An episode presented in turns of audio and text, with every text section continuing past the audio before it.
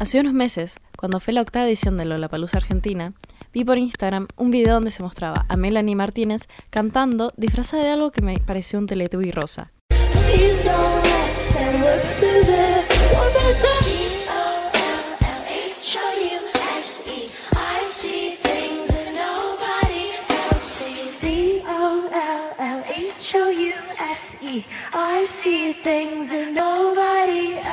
Y ahí fue cuando recordé que siempre se la conoció a ella como una cantante y artista visual. Pero... ¿Qué es realmente un artista visual? ¿Cómo se lleva la estética de una tapa a un show en vivo para miles de personas? Yo soy Daniela Riveneman, estudiante de la carrera de sonido y producción de Tamaba. Y esto es... La imagen del sonido. Esto es Tamaba Podcast. La definición que aparece al buscar en Google artista visual es aquel que crea una o un conjunto de piezas, ya sea disciplinarias o transdisciplinarias, desde una perspectiva, idea, pensamiento o emoción, que intenta compartir con el espectador entablando una comunicación o relación en un espacio o tiempo determinado. Aún así, otros conceptos que son importantes definir para tener una mejor comprensión de este tema es la definición de álbum conceptual. Un álbum en el cual sus tracks tienen un propósito o significado más grande o completo que de forma individual. Esto se logra mediante una sola narrativa o tema central, que puede ser instrumental, compositivo o lírico. Un ejemplo popular de esto es el álbum The Wall de Pink Floyd.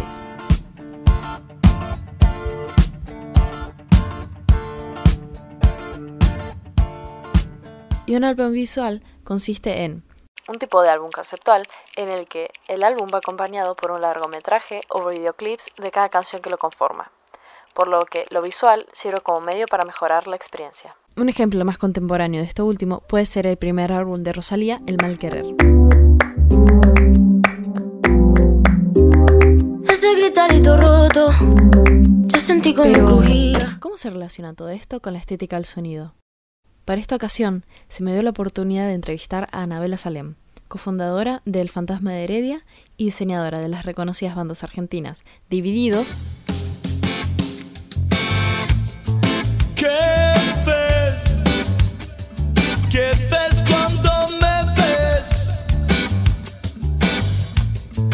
cuando la mentira es la verdad. Y no te va a gustar. La ruta semi vacía como mi vida sin voz. ¿Quién hubiera imaginado que llegaría el momento? Ese maldito momento de mirar para un costado. ¿Cómo es el proceso creativo de llevar el sonido, la música, a lo visual, las imágenes? Qué linda suena la pregunta. Me gusta escucharla, me gusta tener que pensar en cómo hago para llevar el sonido a la imagen. Eh, no parece nada fácil, dicho así, este, y lo primero que se me cruza es que eso hicimos durante 10 años con FM La Tribu, ¿no? Eh, es muy difícil hablar del proceso creativo. Eh, y además cuando uno trabaja con gente, esas personas siempre tienen procesos distintos. Y además este estudio es un estudio ya con muchísimos años, entonces también los procesos de cada uno han cambiado. Eh, me pregunto si es una traducción que uno hace. Y, me respondo que sí y que no. Eh, sé que todavía no estoy respondiendo a la pregunta porque mientras hablo estoy viendo si me animo a decir que escucho con los ojos, porque mi respuesta sería esa.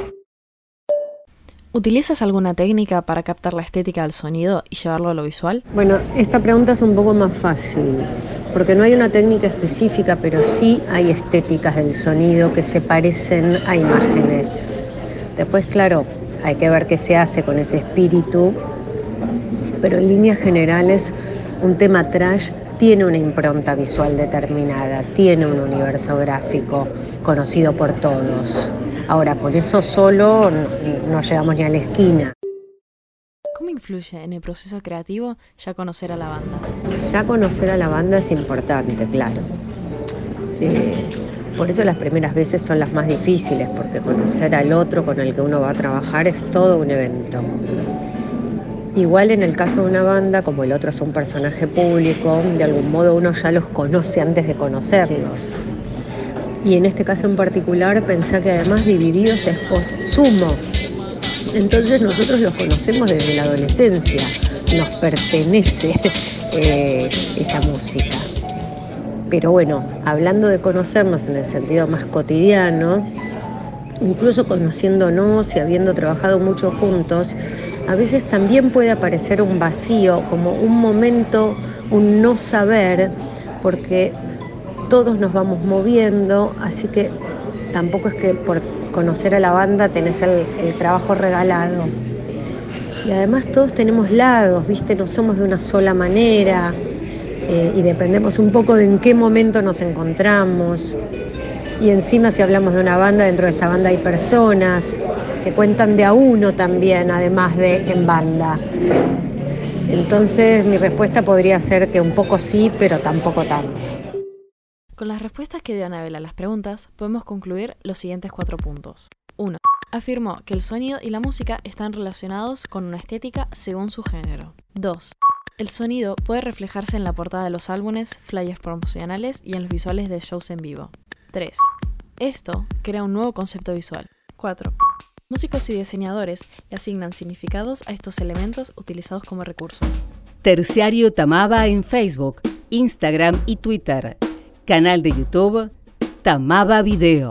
Y para cerrar con este capítulo, les comparto una anécdota reciente de Anabela y su estudio con Divididos sobre el último recital en Vélez. Bueno, tengo una anécdota súper linda del último, del último encuentro en ese rejunte Fantasmas Divididos, cuando nos juntamos por primera vez para empezar a, hablar de Vélez, eh, que además festejaban sus 35 años, fue como, fue lindísimo, fue fácil, fue fuerte y tuvo como algunos momentos súper adictivos donde no podíamos parar. Eh, y eso pasa cuando uno está copado con el trabajo que está haciendo. Eh, a ver, la imagen de la mano con la luna apareció muy rápido, apareció incluso antes de juntarnos con ellos. Como que nos pusimos a trabajar apenas nos llamaron por teléfono para armar una reunión. Entonces en esa primera reunión eh, estaba todo el equipo, al toque, no sé, a los 10 minutos de estar charlando, se las mostramos. Casi no habíamos hablado de nada todavía y además hacía mucho tiempo que no nos veíamos. Eh, incluso con lo inconveniente que es poner toda la carne al asador así de toque. Bueno, la verdad que salió así, eh, salió de parte nuestra esa como esa cosa intempestiva en ese momento y fue muy bien recibida. los chicos se quedaron súper prendidos con esa imagen tanto como estábamos nosotros. Había algo de ese gesto espontáneo, poético, irreal eh, y al mismo tiempo como amoroso, con un mundo que es un poco cada vez más hostil y, algo pasó ahí con esa imagen que, que no hubo más nada que decir. Era eso. Me acuerdo que les hice una sola pregunta antes de mostrarles la luna porque quería chequear un detalle, algo vinculado con esos momentos de los que hablaba en la pregunta anterior y quizás si la respuesta hubiera sido otra, la luna no salía nunca a la luz. Y ya después todos recontentos nos mandamos con el limón que para mí es la imagen de la alegría. Muchas gracias por escuchar este podcast. Fue producido, guionado y editado por Daniela Rigoni Magán en el taller de podcast. Que la vida nos cruce en una próxima ocasión. Adiós. Esto es Tamaba Podcast.